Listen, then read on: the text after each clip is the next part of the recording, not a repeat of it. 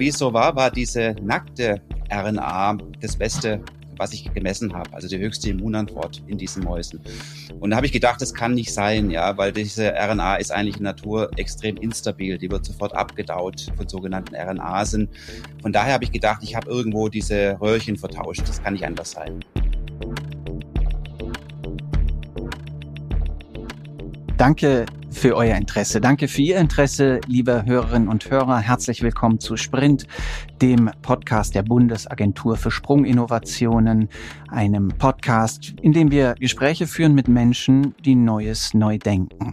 Mein Name ist Thomas Ramge und ich freue mich sehr auf unseren heutigen Gast, den Vater der mRNA-Technologie, den Gründer von CureVac. Herzlich willkommen, Ingmar Hör. Guten Morgen. Guten Morgen. Danke, dass Sie sich die Zeit nehmen. Herr Herr, wann wussten Sie während Ihrer Dissertation, dass Sie auf ein ganz großes Ding gestoßen sind?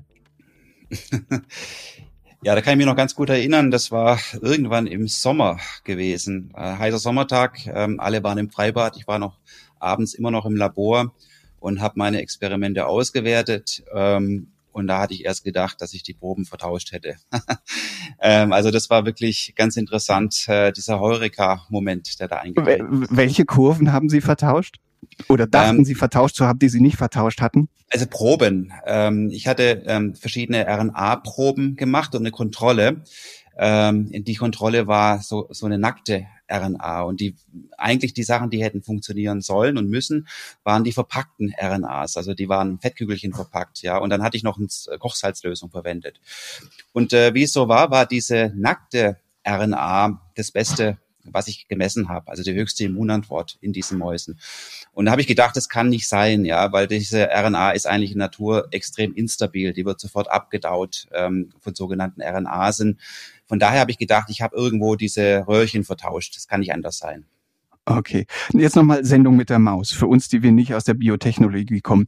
Was genau haben Sie da untersucht und was war genau das Überraschende? Ganz, ganz einfach erklärt. Ja, also damals äh, in Anfang der 2000er waren die Gentherapie im Hype. Also es haben ganz viele Gruppen mit Gentherapie geforscht. Und Gentherapie hieß damals die DNA, das Chromosomenmaterial zu verwenden.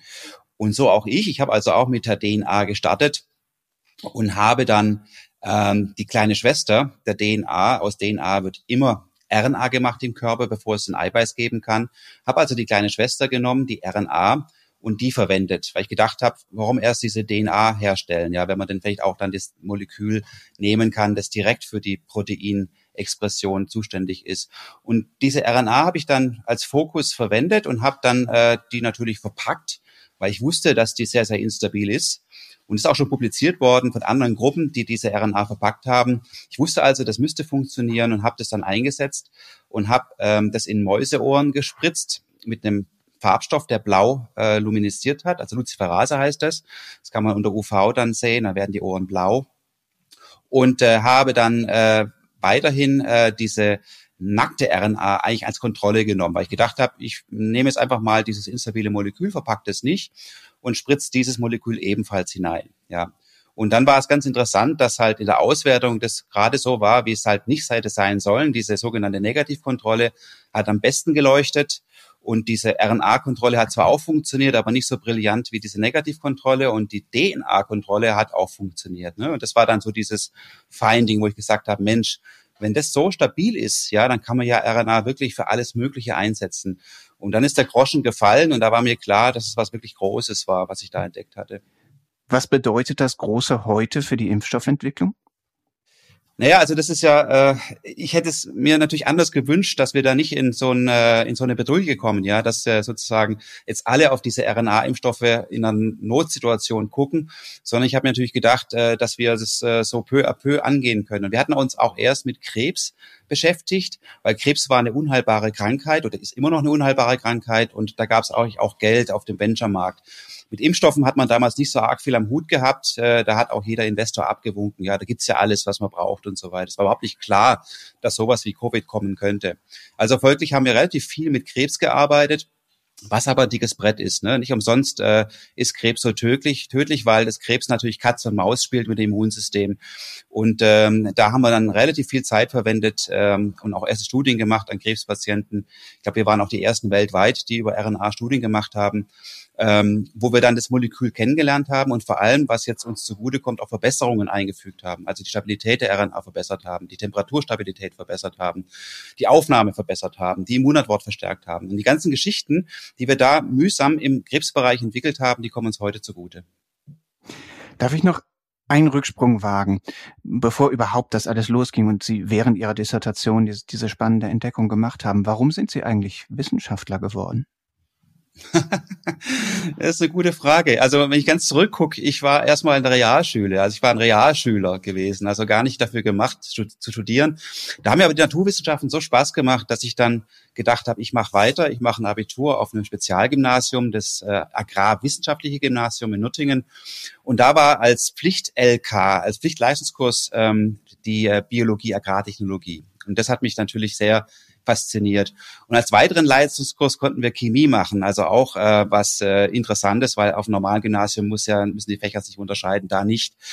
Und da hatte ich dann letztlich das Spitz gekriegt, dass mir das sehr, sehr viel Freude bereitet. Ich bin natürlich nicht Landwirt geworden und habe das auch nicht studiert, aber für mich war es immer sehr, sehr wichtig, dieser medizinische Aspekt. Ähm, und das ist egal, ob man es an Kühen irgendwo macht oder an Menschen, das ist eigentlich irgendwo das Gleiche immer. Also von daher äh, konnte ich dann äh, letztlich in die Biologie switchen, relativ unproblematisch und sind dann aber ja nach dem Studium trotzdem auch den Wissenschaftlerweg weitergegangen erstmal, nicht? Also wie war genau, der Übergang genau. vom klassischen Studium, vom Diplom zur, zur Dissertation? Genau, mir war also schon im ersten Semester äh, bewusst, dass wenn ich jetzt Wissenschaft machen möchte, dann muss ich auch promovieren. Das ist ganz klar, sonst geht's nicht. Ne? Also das war mir klar, der Weg war vorgezeichnet. Ähm, aber es hat mir sehr, sehr Spaß gemacht. Ähm, ich war natürlich nicht so arg jetzt äh, drauf aus, Zoologie, Botanik, also die ganzen Zeichnungen machen und diese Pflanzenkenntnis auswendig lernen und sowas. Ich war relativ früh Richtung Mikrobiologie unterwegs und habe dann auch ähm, verbotenerweise, muss ich sagen, auch Fächer vorgezogen. Ich war dann einfach dann äh, drei Semester über mir, dann habe ich da irgendwie in die Kurse angemeldet und das haben sie nicht gemerkt, dass ich eigentlich noch gar nicht so weit war, wie das machen zu dürfen. diese Sünde ist mittlerweile verziehen. Aber ich frage deshalb nochmal nach, ne, wie Sie auf diesen Weg zum Wissenschaftler gekommen sind, weil Sie dann ja wiederum einen Weg eingeschlagen haben, den viele Wissenschaftler nicht wählen, nämlich vom Wissenschaftler zum Unternehmer mit wissenschaftlichem Hintergrund. Wie hängt das zusammen? Wann kamen Sie auf die Idee zu sagen, okay, Wissenschaft ist schön und gut, aber was nützt es, wenn wir es nicht in, äh, in die Umsetzung tragen? Ja, also ähm, ein Stück weit war ich immer so ein, ein Macher. Ja, also ich äh, bin auch sehr ungeduldig als Mensch. Also ich kann nicht jetzt wochenlang, monatelang irgendwie ein Experiment machen. Das ist mir dann relativ schnell aufgefallen. Und ein bisschen so ist der Groschen für mich gefallen Indien. Da war ich an Südindien an der Universität gewesen und hatte ähm, Kontakte zu Professor Rübsam Weigmann, die HIV-Forscherin, sehr, sehr bekannt. Und der habe ich geschrieben und gesagt, ich bin in Indien, ich könnte Proben sammeln von HIV-Erkrankten und die könnte ich nach Frankfurt schicken, weil die hatten ein globales Netzwerk gegründet, um diese HIV-Mutationen zu untersuchen. Und das war eigentlich so mein Hauptprojekt gewesen und gar nicht mal das Wissenschaftliche, sondern diese Proben aus Indien rauszukriegen. Ja, dann müsste, musste man mit Airlines sprechen, mit dem Zoll sprechen und so weiter. Und das musste gekühlt sein und sowas. Also es war eine riesengroße Herausforderung.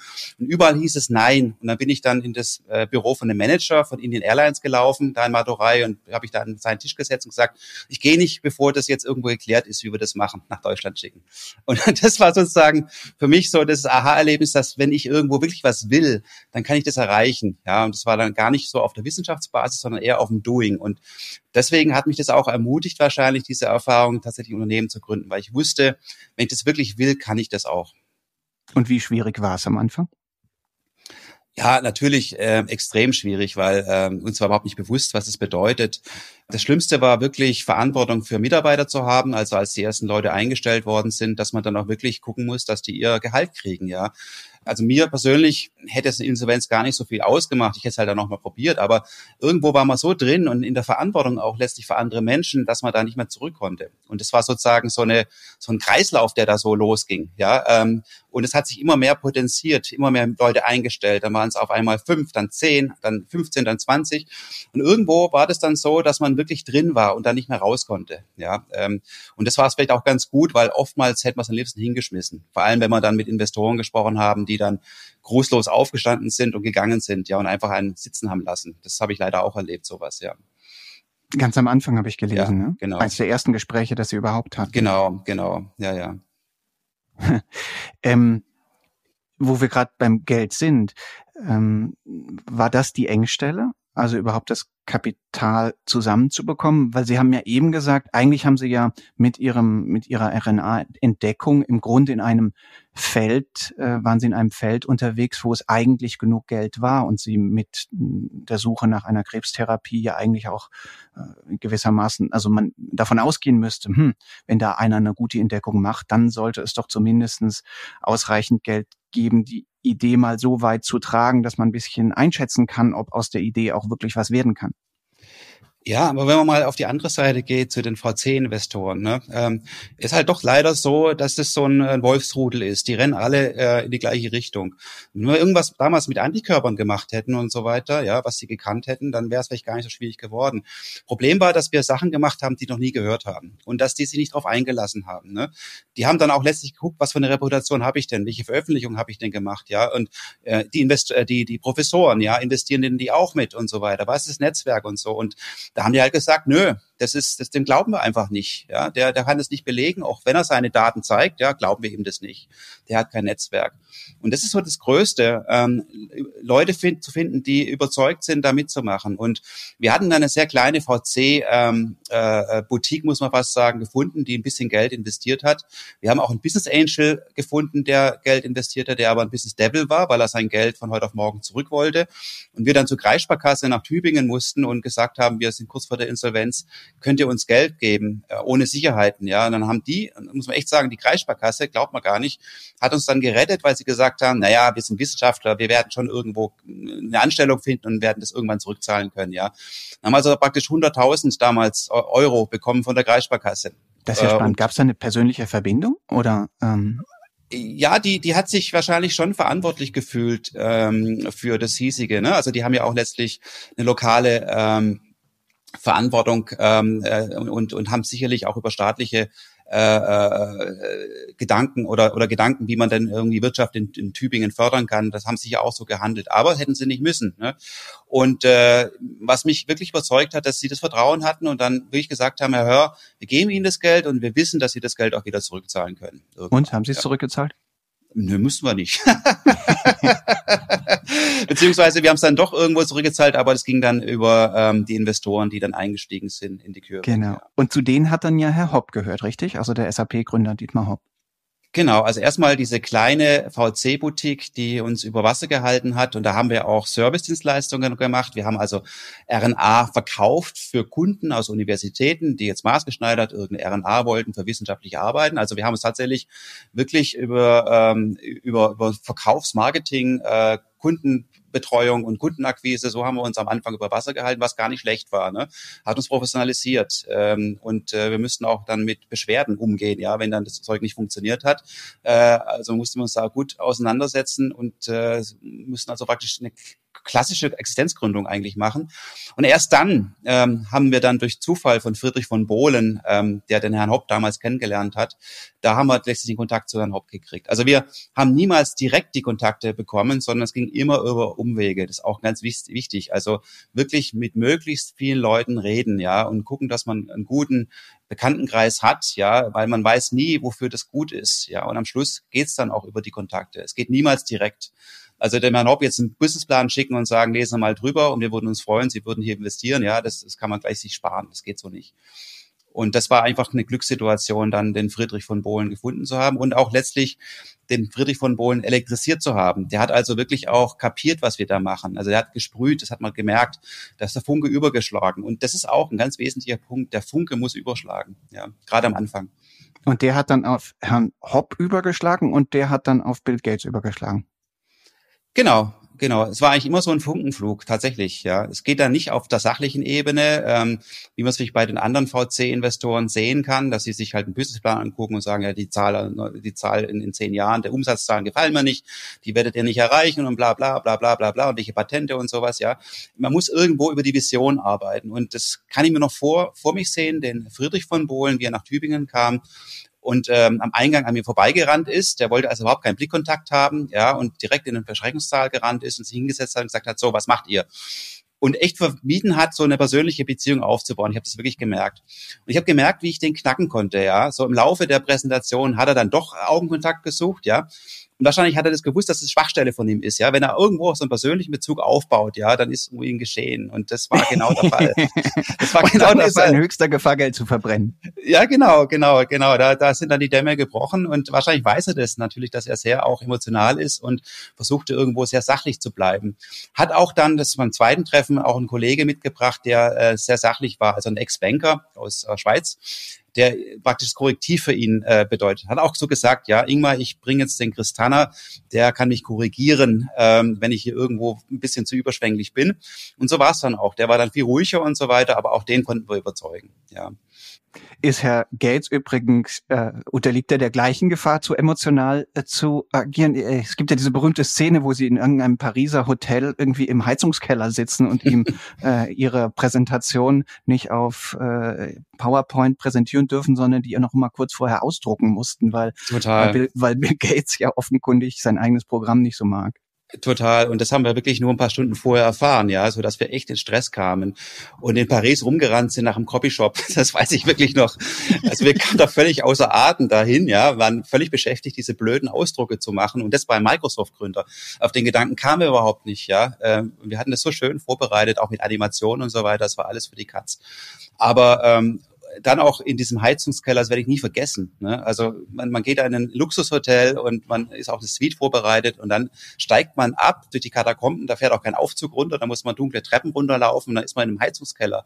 Also völlig, völlig verrückt. Ähm, Wissen Sie, warum der sich darunter gesetzt hat? Aus Sicherheitsbedenken oder warum? Ich glaube schon. Also da waren auch Leibwächter äh, unterwegs. Ich glaube schon, das war eigentlich das Hauptsächliche, ne? dass er inkognito da bleiben kann. Genau. Naja. Ich weiß auch nicht, ob er da geschlafen hat. Also der wird wahrscheinlich schon irgendwo im Hotel geschlafen. Auf dem Feldbett. Ja, Und bei genau. dem war es doch auch so, dass er gesagt hat, eigentlich, ne, wenn ich, oder wie war das? Der hat, der ist durch ihre Präsentation, also die, auf dieser auf Papier ausgedruckten Präsentation ja. durchgeflippt und ja. hat sich erstmal überhaupt nicht für irgendeinen Kontext interessiert, sondern nur für Details, richtig? Exakt, ja. Wir wollten ihn ja auch mitnehmen, so wie wir den Herrn Hopp mitgenommen haben, indem wir einfach mal die Vision auf die ersten fünf Seiten geschrieben haben, was wir eigentlich machen. Dass wir sehr nahe am natürlichen Prinzip sind, ja, RNA als äh, als als Bodenstoff des Lebens äh, und sowas, ja, also so so ein bisschen äh, eine, eine, eine Aura irgendwo schaffen wollten, ja. Da hat er sich überhaupt nicht drauf eingelassen. Der war sofort auf den Experimenten gegangen. Er war auch vorbereitet, muss man sagen, ja. Aber er war auch, ähm, wie Friedrich von Bohlen sein wollte, ja, erstmal sehr zurückgezogen, also keinerlei Emotionen gezeigt. Äh, man hat es irgendwo nicht irgendwie gesehen, wo man war bei ihm. Ja, er war sehr, sehr kritisch, also auch mit Stirnrunzeln. Und ich hatte so gedacht, hm, das läuft irgendwie nicht so, wie ich gedacht habe. Ja, ähm, und ich konnte ihn irgendwo nicht erreichen. Ich habe gemerkt, er öffnet sich überhaupt nicht. Ich habe überhaupt keine Möglichkeit, irgendwo abzuleiten, wie er sich fühlt, ja, ob er, ob er auf dem richtigen Weg sind oder sowas, ob die Informationen ausreichend sind. Es war also fast so eine Art Prüfungssituation. Und äh, ganz am Schluss, ja, das habe ich auch geschildert, äh, weil es war so eindrücklich für mich, kam so ein bisschen Blitzen in sein Auge rein, ja. Und wo er dann gesagt hat, good work, Ingmar, greetings to my old friend Dietmar. Ja, das war das war das Einzige, was er wirklich gesagt hat, wo ich gedacht habe, okay, wir haben es geschafft. Wir haben es jetzt wirklich geschafft. Ja, aber er hat da echt durchgehalten. Ja. Und wirklich geschafft, war, war das der Moment, wo Sie gesagt haben, okay, wenn jetzt Gates dabei ist, dann wissen wir, dass wir im Grunde zumindest die Finanzierung haben, um die Technologie wirklich weiterzutreiben? Oder war, war dann die Durststrecke gewissermaßen immer noch nicht beendet? Also mir ging es gar nicht so um das Geld, sondern tatsächlich das Netzwerk, was Gates hat, ja, weil genau den Bereich der Infektionskrankheiten, er arbeitet ja auch mit Lepra, ähm, also gerade für die Entwicklungsländer wichtige Dinge. Ähm, da, da, da wollten wir irgendwo hin, weil wir auch denken, dass die RNA-Technologie da Lösungen anbieten kann. Also mir ging es wirklich um das Netzwerk in allererster Linie und so war es letztlich ja auch, ja. Wir haben über die Gates Foundation relativ viele Kontakte bekommen und es hat uns auch genützt, auch mit Universitäten aus den USA zusammenzuarbeiten. Und natürlich auch, ähm, er hat einen Aufsichtsratssitz auch bekommen, nicht Gates selber, sondern Mitarbeiter von seiner Organisation. Es war auch hilfreich, dann mit ihm die Finanzen durchzusprechen, ja, und auch strategische Fragen äh, zu sprechen. Also war wirklich dann sehr, sehr persönlich involviert, ja, weil er direkt auch äh, mit dem Aufsichtsratmitglied gesprochen hat, so wussten wir, dass wir da ein Backing haben von von von Gates ähm, himself, muss man sagen, ja. Und dass es nicht so eine Sache ist, ja, dann da läuft jetzt halt äh, über die Foundation, sondern wir wussten, dass Gates persönlich interessiert ist und wir haben ihn auch mehrmals getroffen und hat sich persönlich wirklich Zeit genommen, mit uns über die äh, Strategie zu sprechen. Hm. Ihre große Entdeckung, also da, wo Sie dachten, Sie hätten die Proben vertauscht, das ist ja jetzt nun schon über 20 Jahre her, richtig? Mhm. Ja, zwei, ja. 1999 war das, oder? Mhm. Ja. Genau. Wenn Sie jetzt zurückblicken und das mal so auf einen Zeitstrahl legen, wo würden Sie sagen, okay, das waren die Durststrecken und da hätten wir, wären wir ganz, waren wir ganz kurz davor, irgendwie ähm, nicht sicher sein zu können, ob wir doch irgendwie pleite gehen und die Idee doch nicht so gut war, wie wir ursprünglich dachten oder selbst wenn die Idee gut war, die Umstände nicht gut genug sind, um sie weiterentwickeln zu können. Und ab welchem Zeitpunkt dachten Sie, okay, jetzt sind wir in einem Fahrwasser, wo klar ist, dass was Großes bei rauskommt? Ja, also ganz eindeutig, ähm, bevor Dietmar Hopp eingestiegen ist, war es ein sehr, sehr äh, schwammiges oder ein, ein, sehr, sehr stürmisches Fahrwasser, muss man sagen, wo wir echt hätten kentern können und es auch gemerkt haben und ständig das war in welchem Jahr? Also es war äh, um, um 2000, 2003, 2005, so um, um den Dreh rum, als wir sozusagen ähm, Service auch angeboten haben, also Service-Dienstleister waren, äh, also in Bereichen unterwegs waren, wo wir gar nicht hin wollten, aber einfach, weil wir so wenig Geld hatten, ja, waren wir für jeden Euro dankbar, der reinkam, über eine Bestellung zum Beispiel. Äh, es hat uns dann auch sehr, sehr gestählt, das Durchhaltevermögen, ja, und äh, es sind auch so Dinge, dass wir wirklich äh, bei bei Ikea irgendwie Schreibtische bestellt haben, die dann ankamen und ähm, aufgebaut werden mussten von uns, ja. Und es war so kompliziert für die Abwicklung, dass ständig irgendwo jeden Tag ein Spediteur vor den vor der Tür stand und gesagt, Kurwatsch, Kurwatsch, wo ist Kurwatsch? Und dann hat er wieder ein Paket gebracht, äh, weil manche Sachen zerkratzt waren, die mussten wir dann wieder umtauschen. Es war also ein ständiges, äh, zwei Wochen lang nichts anderes gemacht, als irgendwelche Schreibtische äh, aufgebaut, wieder auseinandergenommen, wieder zurückgeschickt und aufgebaut und so weiter. Das sind so diese, diese Gründungsmythen, äh, muss man fast schon sagen, ja, wo man jetzt mit dem lachenden Auge zurückguckt. Aber wenn man da drin sitzt, ist es brutal ernst, ja. Und da hat man nicht das Geld, äh, da einen Ausrüster mal äh, herbeizurufen und sagen, jetzt äh, richtet uns mal diese diese Office Spaces ein, sondern wir haben alles äh, geschraubt mit Hand, ja, und das äh, gehört vielleicht auch dazu, ja, um auf dem Boden zu bleiben. Und es gab andere Gründungen, da habe ich viel von gehört, ja, wo die von vornherein mit Millionen zugeschüttet worden sind und das ist nicht häufig gut gelaufen, ja, weil natürlich äh, die die die Gründungsmannschaft lieber auf Partys unterwegs war, ja, äh, und auf irgendwelchen Netzwerkgeschichten, als wirklich mal zu gucken, wie man Geschäft voranbringen kann. Also da waren wir sehr geerdet, ist vielleicht auch die schwäbische Seele, die wir haben, ja, dass wir so angefangen haben. Nun sind Sie ja auf einem Feld unterwegs, wo die größten, hm, zumindest die größten Markterfolge von sehr großen Unternehmen in der Regel erzielt werden. Wie kann es sein, dass dann so ein David wie Sie plötzlich die eigentliche Disruption oder die eigentliche Invention macht, die dann zu einer disruptiven Innovation werden kann? Weil wir die Möglichkeit hatten, völlig out of the box zu denken. Wenn Sie jetzt irgendwo in der Pharmaindustrie sitzen, ja, äh, als Abteilungsleiter zum Beispiel, haben Sie Ihre Projekte, da kommen Sie nicht weg. Und selbst wenn Ihnen da was auffällt, was interessant sein könnte, Sie haben überhaupt nicht die Zeit und die Ressourcen, sich darum zu kümmern. Auch nicht das Mindset. Also es muss wahrscheinlich wirklich kommen von was ganz Frischem, ähm, von einem Studenten, der ähm, eine Doktorarbeit macht, ja, ähm, und in der Doktorarbeit die Möglichkeit hat, dann was zu entdecken und äh, auch die Möglichkeit hat, es dann äh, weiter auszuführen und in erste klinische Versuche auch zu gehen. Und das war wahrscheinlich das, was, was uns gerettet hat, ja, weil wir auch relativ früh in äh, klinische Heilversuche gehen konnten und echt zeigen konnten, dass es am Menschen auch funktioniert. Äh, also das Rüstzeug, was man braucht, um dann auch Geld zu kriegen. Weil ähm, Mäuse zu heilen, das hilft keinem. Ja, man muss es wirklich am Menschen zeigen. Ähm, und äh, ich glaube, dass, äh, dass, dass man da relativ unverbraucht sein muss, ja, ähm, auch natürlich ein bisschen leichtsinnig, wie wir ja alle auch waren, bevor man so ähm, gewissermaßen sediert ist, ja, wenn man mal irgendwo in Industrie angekommen ist, sich da eingenordet hat, dann ist man einfach sediert, dann kann man nicht mehr so diesen Erfindergeist wirklich äh, voranbringen. Also es braucht diese äh, Gründerszene, ja, darauf spielen sie ja an. Also es braucht irgendwo die Möglichkeit, sich unter Gründern auszutauschen. Es braucht die Möglichkeit, Netzwerke zu haben und auch wirklich Defizite zu erkennen, ja, die auch zu kompensieren über Leute, die man kennt zum Beispiel und äh, letztlich so eine Gemeinsamkeit auch zu haben. Ja, wir als Gründer, wir schaffen das sozusagen. Ja, und das gab es bei uns zu der Zeit noch nicht so richtig. Also eine Sprint D zum Beispiel gab es bei uns damals nicht. Ne? Also wir waren relativ allein gelassen mit allem. Braucht es auch sowas wie eine Gründerhybris? Also einfach den Glauben daran, es besser zu können als die anderen?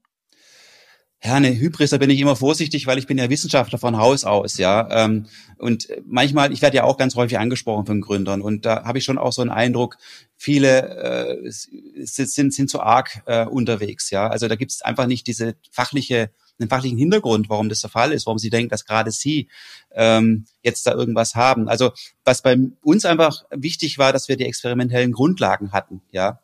Ähm, und ich kann das schon nachvollziehen, auch von Investoren, da, wenn jetzt irgendwelche Gründer sagen und sagen, sie haben jetzt den Stein des Weisens gefunden im Softwarebereich, IT-Bereich oder wo auch immer, äh, dann muss man natürlich schon auch hinterfragen. Also man muss irgendwie so den Zwischenweg finden äh, zu einer gewissen Hybris, ja. Man braucht Selbstvertrauen, man braucht Standing, aber man muss auch ein bisschen Demut haben, ja, äh, und wirklich zu gucken, wo ist mein Weg, ja, und warum han, haben andere das noch nicht so gemacht, ja, was ist wirklich mein mein Beitragen an der ganzen Geschichte und äh, das auch einzustufen. Also man darf kein Overselling Marketing machen. Das darf man wirklich nicht. Ja, das habe ich auch gelernt, ja, obwohl wir ja Grundlagen auch hatten. Aber ich habe das gemerkt bei den ersten VC-Gesprächen, dass es nicht hilft. Ja, man muss die Benchmarks einfach wissen. Ja, man muss sich vergleichen mit äh, anderen Technologien.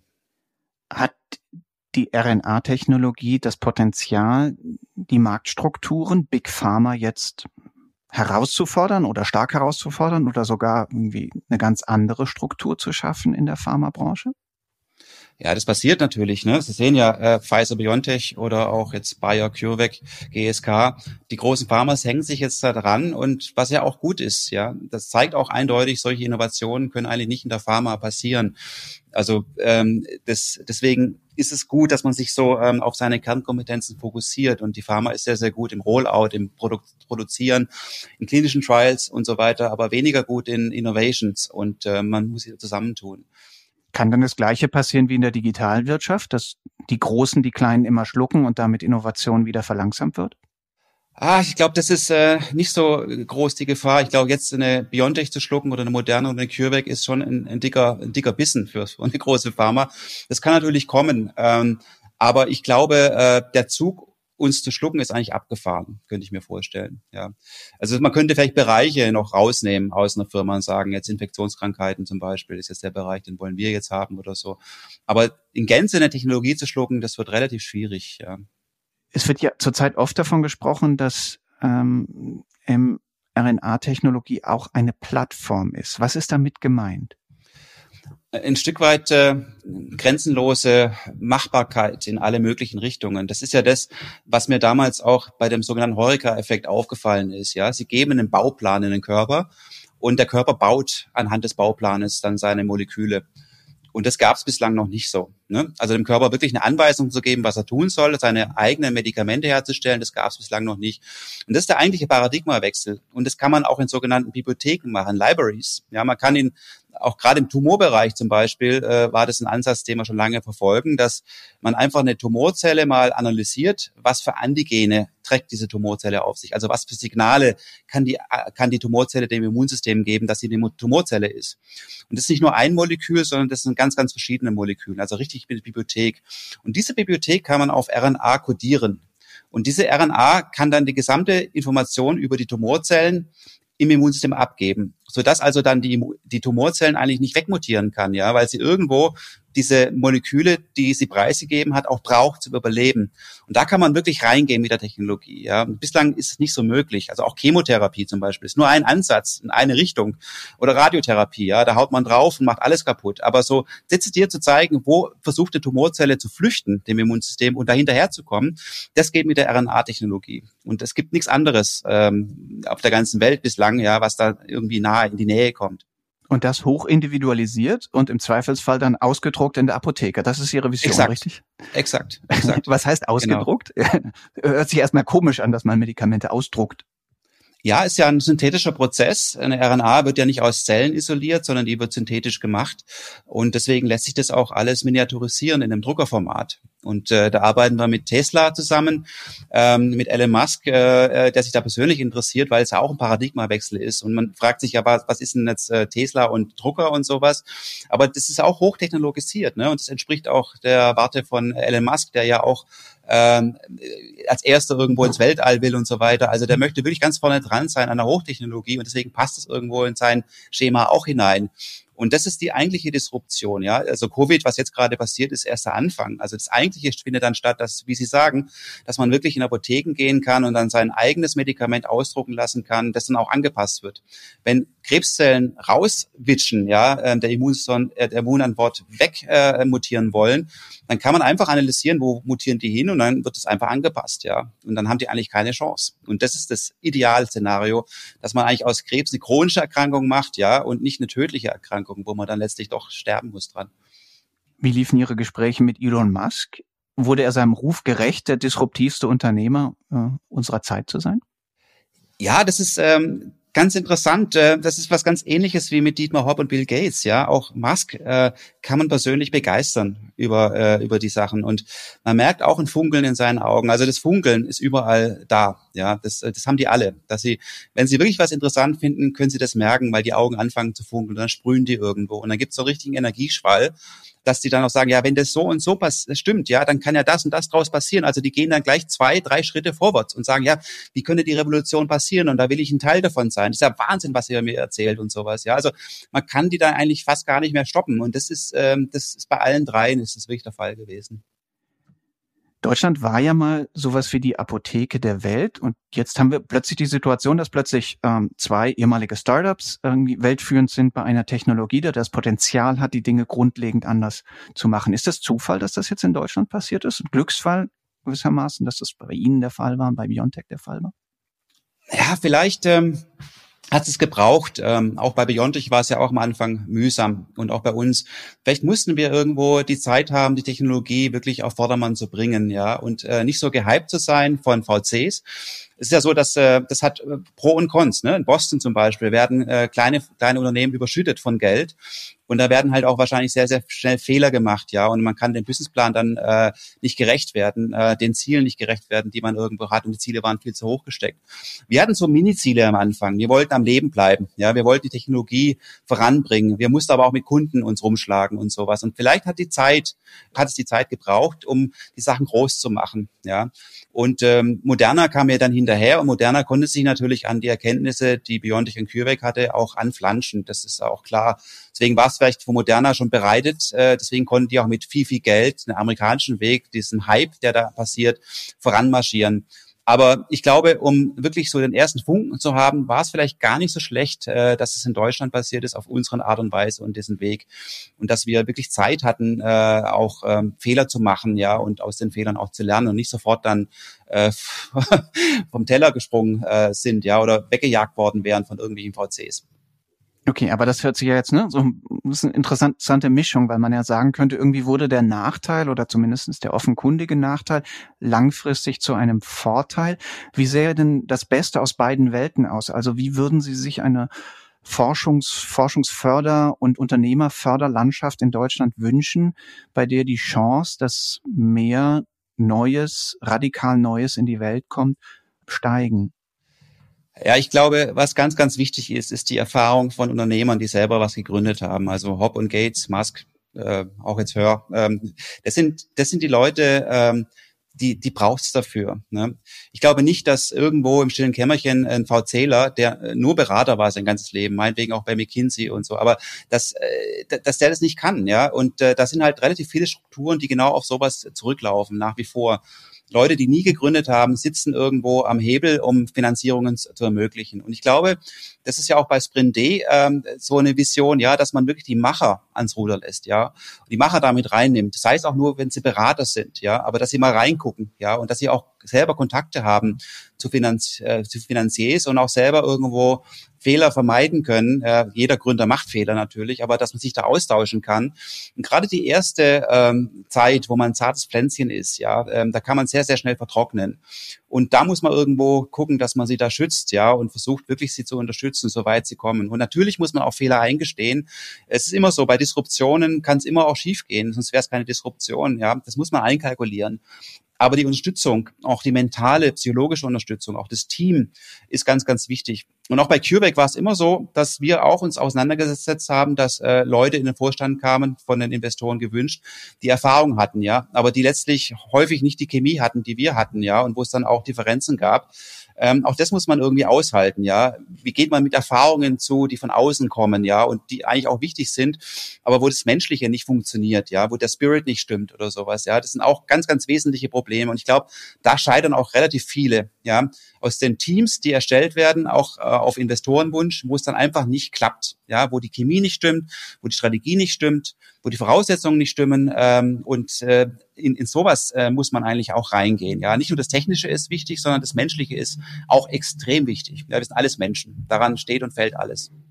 Wie schwierig ist es denn als junger Wissenschaftler, die Universität zu verlassen und auszugründen? Das wird ja auch immer als einer der, der schwierigsten Hürden beschrieben, wo es in Deutschland dann auch in den letzten Jahren nicht so gut gelaufen ist. Also bei uns war das äh, damals gar kein Problem. Es gibt, es gab vom Land Baden-Württemberg das Programm Junge Innovatoren, das darauf ausgelegt war, nach der Doktorarbeit weiterhin die Laborfläche zu nutzen und einfach weiter die Technologie zu forschen und Patente zu machen zum Beispiel, ja, und zu gucken, ob man irgendwo Geld bekommt. Also eigentlich äh, ist es ist es wirklich ähm, so ein Kokon, der am einen herum ist und man muss nicht groß sich jetzt mit äh, Laborsuche und sowas befassen, mit Immobilien und sowas, sondern man kann einfach mal da weitermachen, wo man herkam. Und das war wirklich äh, extrem wichtig. Und vor allem, wir haben alle eine halbe Stelle bekommen, also so wie der Doktorarbeit auch. Also wir mussten uns auch nicht jetzt irgendwie um unser eigenes Geld kümmern und konnten so in dem Status, des studentischen Status, wie wir waren, weiterleben. Und das befürworte ich äh, total. Ich bin ein großer Fan davon, ja. Und ich weiß es nicht, da gab es sicherlich jetzt einen Nachfolger oder sowas, aber ich, ich weiß nicht genau, ob das so ausgerollt ist, wie es sein könnte. Also da bin ich wirklich ein großer Advokat, auch bei anderen Bundesländern. Das sind die idealen Programme, dass man direkt an die Studenten, an die Doktoranden, an die Diplomanten hingeht und sagt, hey, wenn ihr Lust habt zu gründen, ihr könnt es problemlos machen. Bleibt bei uns.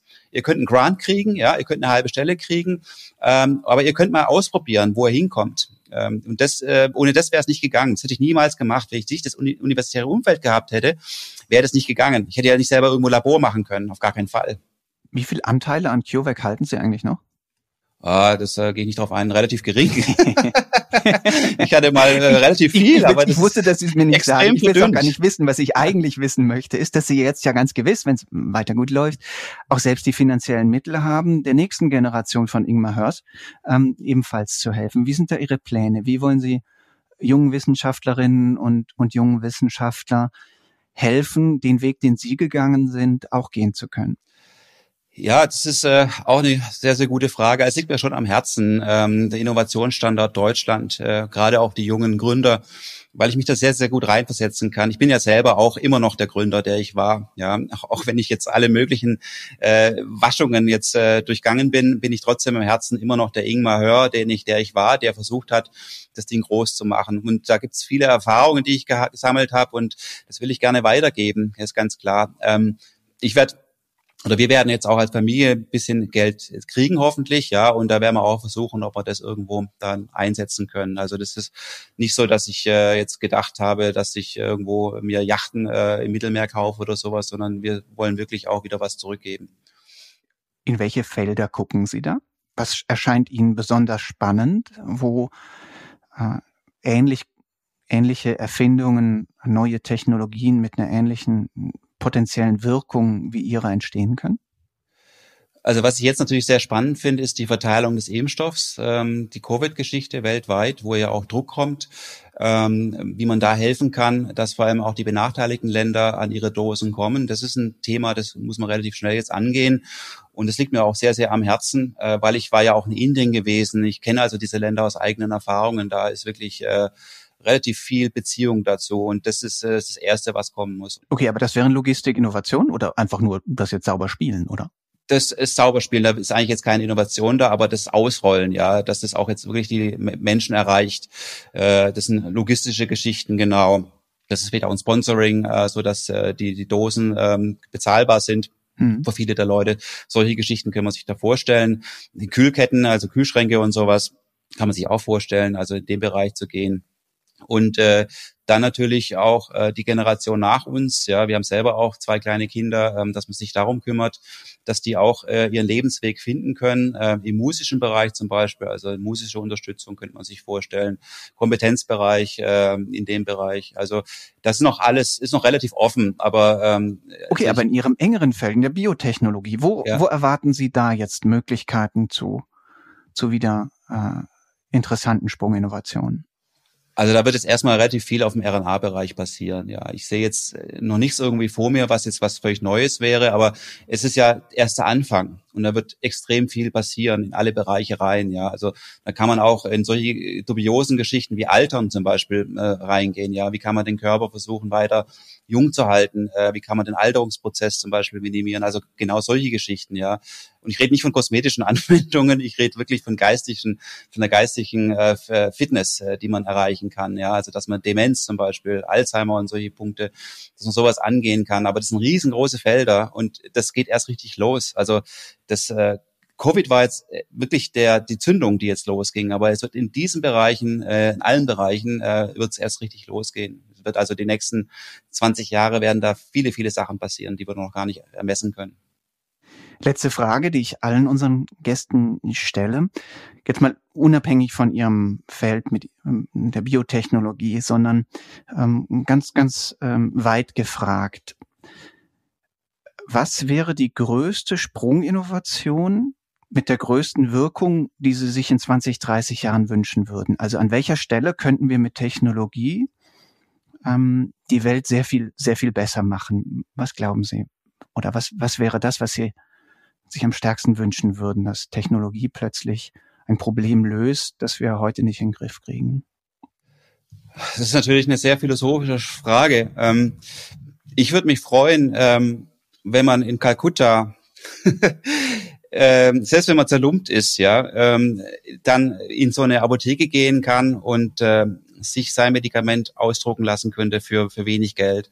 Ja, äh, dass man einfach wirklich nicht diesen Krankheiten mehr so ausgeliefert ist, wie es heutzutage ist und dadurch vielleicht auch gesünder irgendwo sein kann. Also dass das Leben wieder lebenswert ist, ja, dass das Elend der Welt sich äh, minimiert und verhindert und dass wir da einen Beitrag leisten können dazu. Das wäre mein größter Wunsch. Hör, ganz herzlichen Dank, dass Sie sich die Zeit genommen haben. Ihnen und euch, liebe Hörerinnen und Hörer, ganz herzlichen Dank für euer Interesse. Falls euch unser Podcast gefällt, dann freuen wir uns natürlich, wenn ihr ihn weiterempfiehlt und wenn ihr uns in eurer Podcast-App äh, bewertet. In diesem Sinne nochmals vielen Dank und bleibt neugierig.